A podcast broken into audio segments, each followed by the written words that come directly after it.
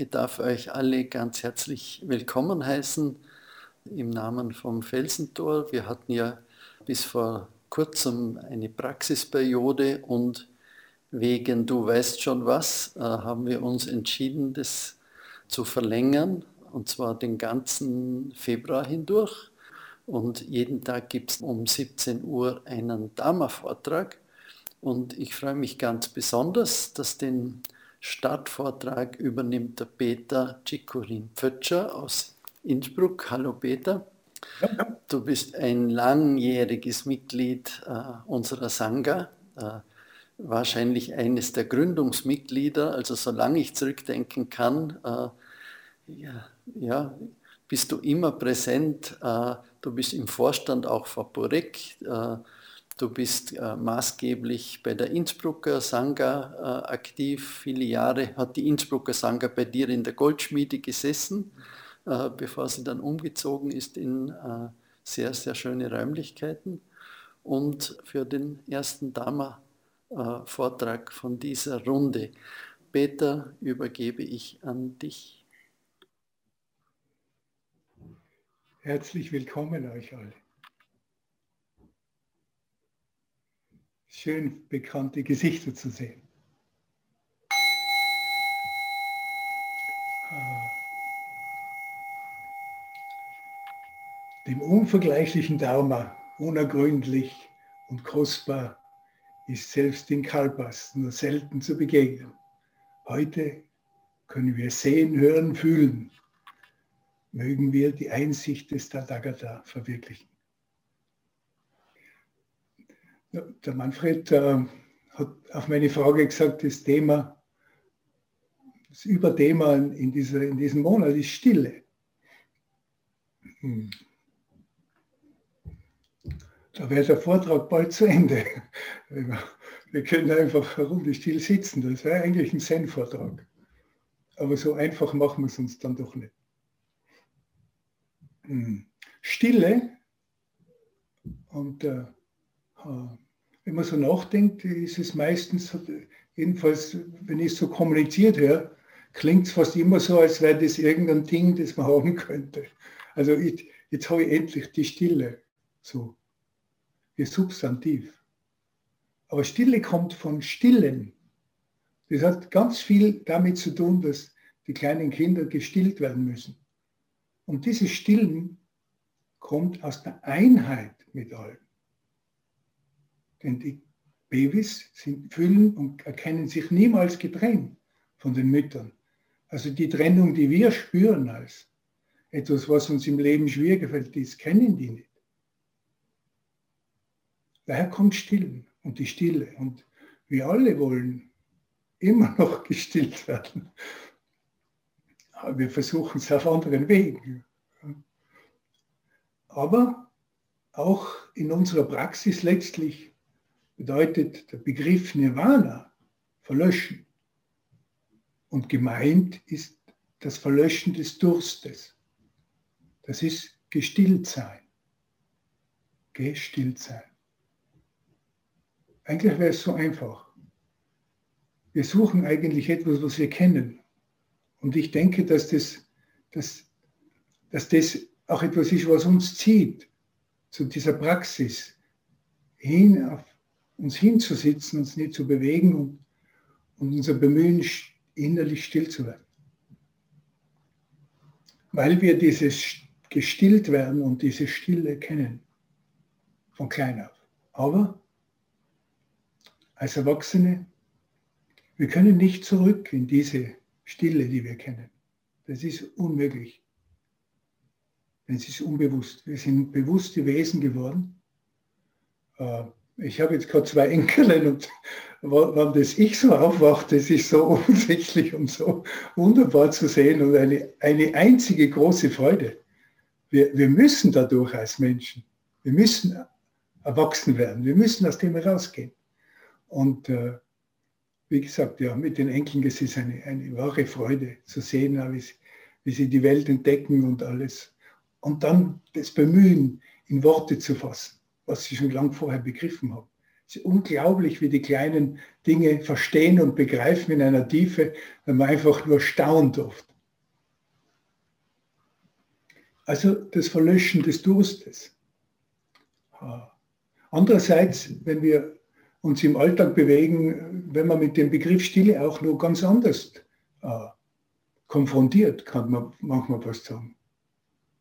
Ah oft besonders in, in der Form, gesagt, halt den Mund, sei still, red bloß nichts, sondern sei still.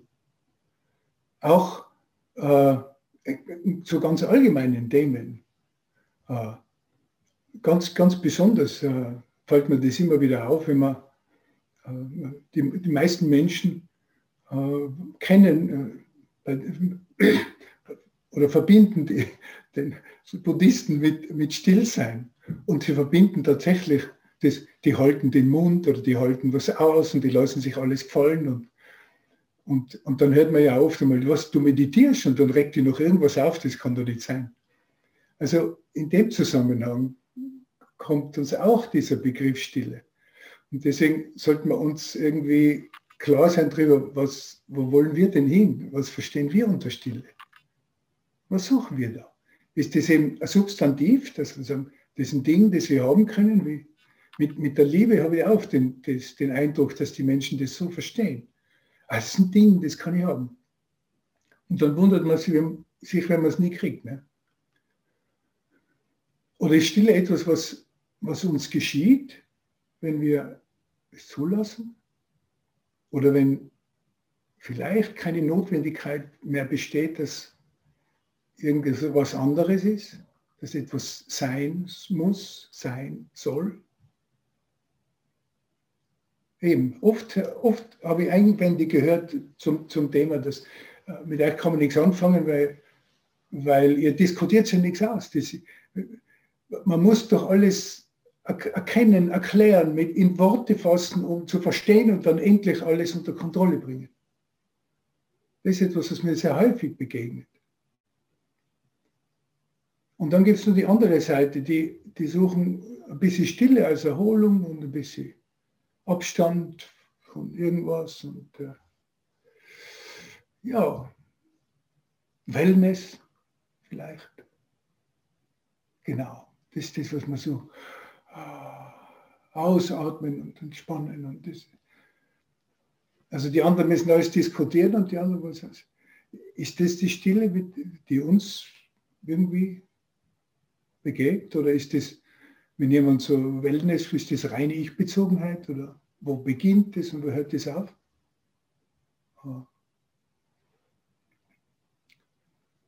Was hat das mit unserer Praxis zu tun? Äh, was bezweckt unsere Praxis oder was nicht? Hm. Äh, ich nehme mal ein Gedicht als Unterstützung. Es ist, wir werden auf die Worte noch ein bisschen kommen, aber es ist, ist äh, die, die erreichen es einfach nie ganz. Wenn es nur einmal so ganz still wäre, wenn das Zufällige und das Ungefähre verstummte und das nachbarliche Lachen, wenn das Geräusch, das meine Sinne machen, mich nicht so sehr verhinderte am Wachen, dann könnte ich in einem tausendfachen Gedanken bis an deinen Rand dich denken und dich besitzen, nur ein Lächeln lang, um dich an alles Leben zu verschenken wie einen Dank das Rainer Maria Rilke. Ja, immer, immer wieder gut tut, ihn, ihn zu lesen und äh, eben gerade auf, als Hinweis darauf. Da, da, springt mich ein Gedanke in diesem Gedicht ganz stark an und das ist dieses Wachen. Wachen. Also nicht, nicht entspannen wie ein nasser Socken, sondern wachen. Gegenwärtig sein, aufmerksam sein ohne nach, nach etwas Bestimmten zu greifen. Äh, da gibt es ja auch ein paar nette Zen-Geschichten, also die, die mir auch in dem Zusammenhang immer wieder einfällt, worum es uns geht, ist die, ihr kennt die sicher alle, aber ich erzähle sie noch einmal. Ein alter und ein junger Mönch machen sich auf, von einem Kloster zum anderen zu gehen und es ist halt, halt schlechtes Wetter und sie gehen schon stundenlang und kommen in einen kleinen Ort. Nachdem wir gemeinsam in Japan waren, kann man sich heute so ein bisschen vorstellen, wie die kleinen Orte aussehen dort. Und, äh, die Straßen waren dann natürlich nicht irgendwie gepflastert, sondern das waren, waren einfach Lehm oder, oder Schutt oder was. Und äh, alles nass vom Regen und natürlich ist, gehen die und sind schmutzig bis, bis zu den Knien. Und äh, auf einer Seite der Straße steht eine schön ge, gekleidete Dame und äh, sie bittet, auf die andere Seite gebracht zu werden, weil sonst wird alles schmutziger. Äh, der alte Mönch hebt die Dame auf, trägt sie hinüber, stellt sie wieder ab, macht eine Verbeugung und sie gehen wieder weiter. Und äh, wenn man den Buddhismus in Asien kennt, weiß man, dass die Mönche keine Frauen berühren dürfen. Von, von was anderem wollen wir gar nicht reden, aber nicht einmal, nicht einmal berühren. Und sie gehen wieder stundenlang, bis, äh, bis irgendwo der, der junge Mönch nicht mehr an sich halten kann. Und zum Ausdruck bringt, wie kannst du nur, du hast doch die Frau aufgehoben, wir dürfen doch keine Frauen angreifen. Und der alte Mann sagt drauf, ich habe sie dort abgestellt, du trägst sie immer noch mit dir herum. Das ist ein ganz wesentlicher Hinweis darauf. Also was, was wir unter Stille, was, was die Stille sein kann, die, die wir, der wir uns anvertrauen wollen, so könnte man auch sagen. Oder anvertrauen dürfen eigentlich, mehr noch, dürfen. Also diese Art von, von Stille. Oder äh, letzten Sommer ist mir mal ein, ein Beispiel gekommen und am Felsentor oder auch am Buche kennt man das in einer lauen Sommernacht, wenn, wenn man hinausgeht und äh, äh, nach oben schaut und äh, die, die, Sterne sind, die Milchstraße. Das ist etwas, was uns äh, völlig, völlig, wie, wie soll man sagen, berührt, richtig und mitreißt. Und da werden wir still. So wie es gemeint ist, still nämlich. Da, da, da kommen wir in Staunen. Da sind wir in dieser Art von Wachheit drin. Staunen und kein Ich-Bezug. Da ist, er, da ist ein Selbst nicht nötig. Es ist einfach nur, und alles stimmt. Wow, überwältigend. Und dann das draußen, das nach außen gesehen. Wenn wir jetzt uns vorstellen, bei uns heißt es ja, wir, wir schauen nach innen. Naja, ah wenn wir da die Wolken, unsere Gedanken ein bisschen vertreiben, dann tut sich vielleicht im Inneren ein gleiches Universum auf, das genauso beeindruckend ist. Wenn, wenn wir aufhören können, uns zu bemühen, was Besonderes zu sein, etwas erfüllen zu müssen oder ja, still sein zu müssen oder, oder was auch immer. Wenn das reine Dasein einfach genügt für einen Moment, für diesen Moment, und der kann ja ein bisschen länger werden. Ist es das? Ich denke, das hat viel damit zu tun. Aber um so gelassen zu werden und um das einfach sein zu lassen, das, dieses Vertreiben der Wolken, dass wir in dieses Staunen kommen können, das braucht ein bisschen unseren Einsatz. Und da helfen uns viele Vergleiche. Wir merken ja, in unserer Gedankenwelt gibt es immer die, Dual, die, dualistischen Gegensätze. Und äh, äh, für mich ein wunderbares Beispiel ist einfach immer wieder auch die Musik. Denn äh, wenn, man, wenn man so schnell hin ist, oh, diese, diese wunderbare Ansammlung von Tönen, das ist die Musik. Aber nein, da würden wir uns sehr täuschen. Die, die Musik besteht nicht aus Tönen, die besteht vor allen Dingen aus Tönen im Abstand zu, zu Pausen, zu nichts.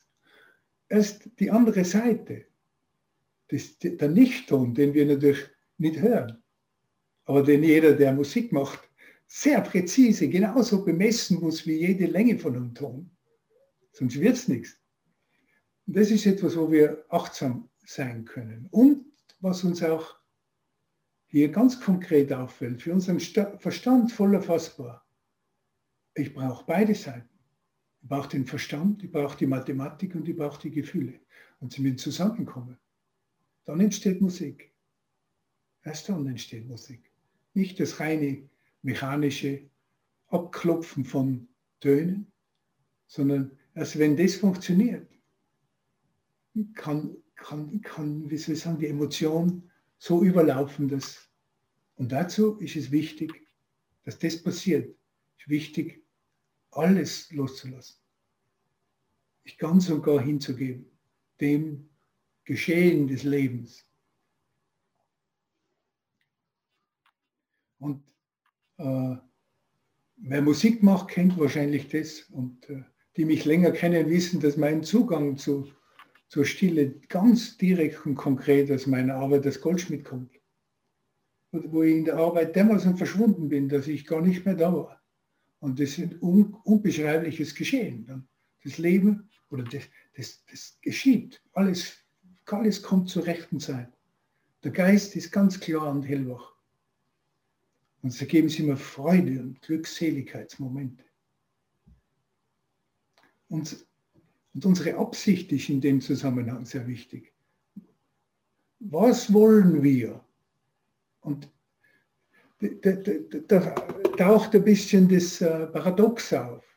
In allem, was wir, wenn wir uns intensiv mit was auseinandersetzen, das uns immer wieder begegnet. Wir wollen, wir können sagen, wir wollen die Stille. Aber wenn wir die Stille suchen, werden wir sie nie erreichen. Denn die Stille kommt, wenn wir aufhören, irgendetwas zu wollen. Wenn wir aufhören, was sein zu müssen oder glauben, irgendetwas tun zu müssen, damit wir äh, endlich genügen oder äh, damit wir angenommen sind, als, damit wir uns voll und ganz fühlen und nicht immer so als, als, ja, als nicht genügend. Wie häufig ist es so, dass wir dieses und jenes können möchten und Warum möchte man dies und jenes können? Damit uns andere anerkennen. Selten, dass wir, oder wie wunderschön, wenn, wenn wir etwas aus uns selbst heraus tun.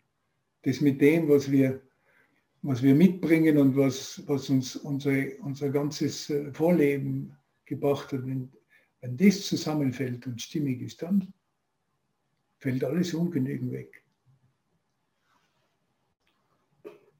Hm. Aber dieses, dieses Loslassen ist eben, ist eben die Frage, kann, äh, kann ein Ich still sein? Geht es überhaupt? Oder ist dieses Ich vielmehr das, was sich ständig in Gedanken wieder sozusagen äh, selber sicherstellen muss, damit es nichts vergeht? Wir können auch dabei im Sitzen einmal die Aufmerksamkeit drauf legen. Welche Gedanken kommen denn ständig? Uns selber ständig in unserer Geschichte, in der, was wir glauben, dass wir sind, zu bestätigen. Und wenn wir, wie ist es, wenn, wir, wenn es uns gelingt, da mal locker zu lassen? Sagen, okay, ganz, ganz wurscht, es ist nicht wichtig, was ich bin. Es spielt überhaupt keine Rolle. Denn ich bin. Und das genügt nicht was. Das ist nicht wichtig, was ich bin. Das ist ja nicht wichtig, meine Lebensgeschichte. Die, die ist nicht wichtig. Wir identifizieren uns so gern mit all dem. Aber das ist nur nebensächlich. Und es wird nie still, wenn wir diese Geschichte ständig aufrechterhalten müssen.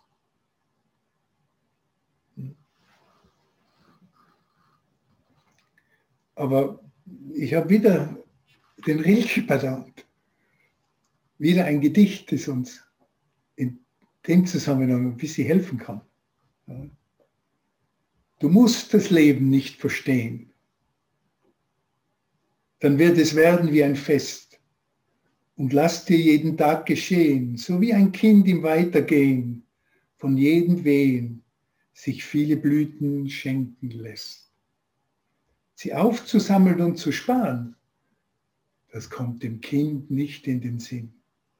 Es löst sie leise aus den Haaren, drin sie so gern gefangen waren und hält den lieben jungen Jahren nach neuen seine Hände hin. So oft, wenn uns äh, äh, denken wir, dass ganz, ganz viel von unserem Einsatz und unserer Leistung abhängt. Aber das ist nur die eine Seite. Die andere Seite haben wir jetzt gehört. Wie die Kinder das loslassen. Wiederum sind wir beim Wachsein und beim Staunen. Aber wir dürfen auch eines nicht vergessen, jemand, der solche Gedichte schreibt, der ist durch einen bestimmten Prozess gegangen. Das geht nicht einfach so. Und diesen, diesen Prozess, den, den wollen wir so gern irgendwie auf der Seite haben, den wollen wir uns nicht aussetzen. Das, das, das, das verhindert. Und hm. es ist aber so, dass wir uns dem, dass wir da nicht auskommen. Äh, wenn wir, wenn wir das verwirklichen wollen, was, was der Buddha uns was der Buddha uns vorgelebt hat. Und er hat aufgezeigt, und viele Generationen nach ihm haben aufgezeigt, dass es diese Lösung oder Erlösung äh, gibt von, von diesem Gebundensein an, an, an selbst oder ich. Und das Übersehen dessen, dass wir, dass wir als, als Wesen mehr Beziehung sind als Entitäten oder Substantive. Das ist nur der Körper, der vergeht ja wieder. Aber wir sind Beziehung, so könnte man es viel mehr sagen. Wir sind Beziehung, nicht getrennte Wesen. Jedenfalls ist es sicher hilfreich, den Fokus drauf zu legen. Äh, was kann uns helfen bei dieser Angelegenheit? Denn sich dem auszusetzen, dass wir, dass unser Ich dass wir das loslassen, diesen, diesen Gedankenzirkel ständig. Das hm, ist nicht einfach. Das darf man ruhig so sagen. Das bedarf, äh, wie soll man sagen, es bedarf einen Mut, großes Vertrauen und, und einen Einsatz. So sagt man im Zen. Großes Vertrauen. Einen großen Zweifel an allem, was wir uns so ausdenken. Also man könnte fast sagen Verzweiflung. Also irgendwie mit, mit, seinem, mit seiner Weisheit irgendwo an den Punkt zu kommen, wo alle Weisheit zu Ende ist. Und dann dankbar sein dafür, dass man bis dorthin gelangt ist. Denn das ist nur ein kleiner Schritt zu dem, wozu uns der Buddha auffordert. Und was kann uns helfen? Wir haben, wir haben zum Beispiel die drei Juwelen und äh, das Buddha, Dharma und Sangha. Und äh, für mich ist das nicht die Religion des Buddhismus, sondern äh, das, sind, das ist eine essentielle Erfahrung, äh, eine Lebenserfahrung unserer Vorfahren. Und äh, nämlich was braucht um, um dieses Vertrauen zu entwickeln, das uns das uns befähigt, alles loszulassen. Loslassen schon, ne? das ist jetzt wie die Aufforderung, sei spontan. Das, das funktioniert auch hinten und vorne, wenn jemand sagt, lass los. Was befähigt uns, dass etwas fällt, wie Dogen sagt, nicht? Ah, Körper und Geist fallen, genau. Die drei Juwelen sind, sind eigentlich das, was uns, was uns äh, dieses Vertrauen, was uns ermöglicht, so viel Vertrauen zu entwickeln und jetzt nicht in, in, in buddhistische Lehre, sondern ins Leben selbst. Das, und, und das heißt auch Selbstvertrauen, also dass wir uns selbst vertrauen. Denn wir, letztlich sind wir das Leben. Wir haben kein Leben. Ich und mein Leben, das sind zwei. Und das, sind, das ist einer zu viel. Jeder von uns ist das Leben. Es steht übrigens so in der Bibel, das ist ein Jesuswort. Ich bin das Leben, der Weg und die Wahrheit. Okay, das gilt, das ist, das ist wirklich so. Also wir sind das Leben. Äh, und die drei Juwelen, wenn wir uns dieser Praxis anvertrauen, weil wir Formen brauchen, um, um irgendwie strukturell zurechtzukommen im Leben. Und auf diesem Weg auch, ganz besonders sogar. Wir brauchen eine gewisse Sicherheit, sonst wir uns überhaupt nicht, innerlich wirklich folgen zu lassen. Die drei Juwelen Buddha und das im, im weiteren Sinn Buddha Geist gemeint, der allumfassende Geist von allem, aus dem alles kommt. Dharma, ja, sicher die Lehre des Buddha ganz konkret, aber Dharma ist, heißt auch alle Gesetze und, und alle Dinge. Der Begriff ist unglaublich großartig. Also wir brauchen die materielle Welt. Wir brauchen den Buddha-Geist. Wir brauchen das Vertrauen darin, da hinein, dass, dass, dass, dieses, dass es dieses eine ist, von dem die Weisen erzählen, dass, dass wir da dazugehören, dass niemand außerhalb dessen sein kann. Und wir brauchen Gemeinschaft. Das kann jetzt sein, in, in, so wie wir zum Teil eine Praxisgemeinschaft leben, ganz konkret, in der wir ganz einzelne unterschiedliche Persönlichkeiten uns auch, auch die Formen, die wir leben, ermöglichen es uns allen, gemeinsam ohne große Streitereien zu leben. Wir Menschen haben ein großes Potenzial in sehr verschiedene Richtungen. Also da hilft uns das sehr. Und es hilft uns, das so zu vertrauen, dass wir inneren Schritte tun können. So dass wir uns, dass wir das, was wir sind, das, das Leben selbst in einer Tiefe erfahren können, äh, die jenseits von Erreichen und Ablehnen ist. Sondern vielleicht gewahr sein. Gewahr sein. Und was, was interessant ist, ist dann vielmehr, äh, nicht auf alles An Antwort zu finden sofort, sondern die richtigen Fragen zu stellen. Die Antworten kommen meistens ganz von selber. Die kommen nämlich letztlich aus der Stille. Wenn wir die richtigen Fragen stellen, ereignen sich die Erkenntnisse. Und was uns natürlich auch sehr hilft, auch in dem Zusammenhang, dass die Beschreibung von Bruder David über das Angelus-Läuten ist, ist Stop, Look and Go. Also ja, innehalten, gewahr sein, schauen, was ist da los und dann geht es weiter. Äh, also nicht einfach nur so Bauchgefühl nach oder so, sondern zuerst das wirklich alles klären, bis wir uns sicher sind, dass wir uns da drauf verlassen können.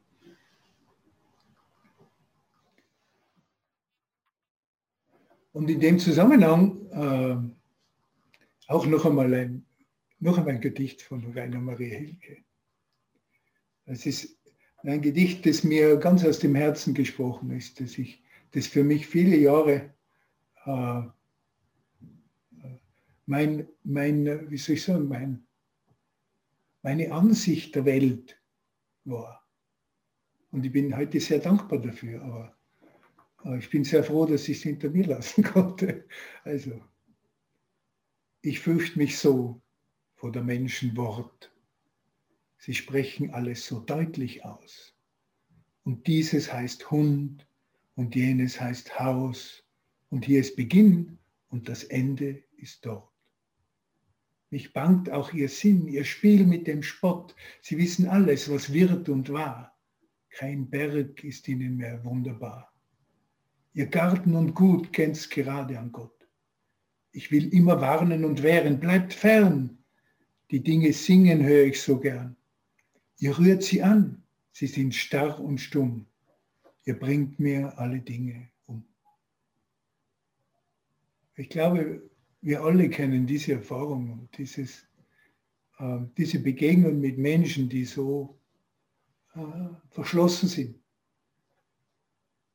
Und für uns ist es ganz wichtig, den Mut, den Mut aufzubringen, uns selber zu öffnen, um nicht in dieser Enge stehen zu bleiben. Damit Stille geschehen kann.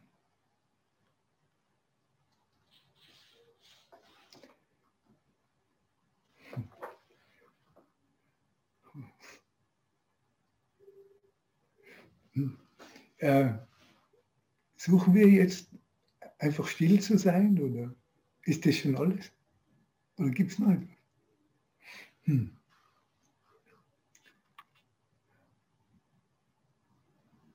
Ich glaube, auch alles, was uns Gedichte äh, an, an, Einsichten oder an Anregungen, Anregung, oft ist es einfach ah, ein kleiner Lichtblitz oder irgendetwas, was uns bewegt und äh, was uns wieder selber zum, zum Fühlen, eher zum Fühlen führt.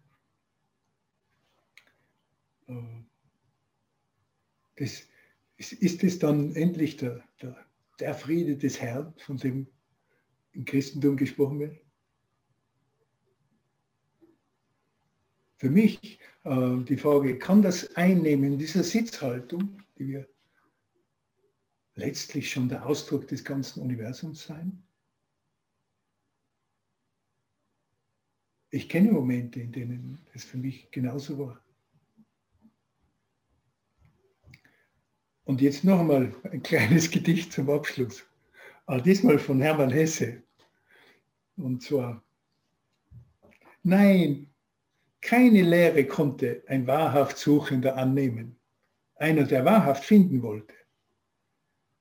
Der aber, der gefunden hat, der konnte jede Lehre gutheißen, jeden Weg, jedes Ziel. Ihn trennte nichts mehr von all den tausenden anderen welche in Ewigkeit lebten, welche das Göttliche atmen.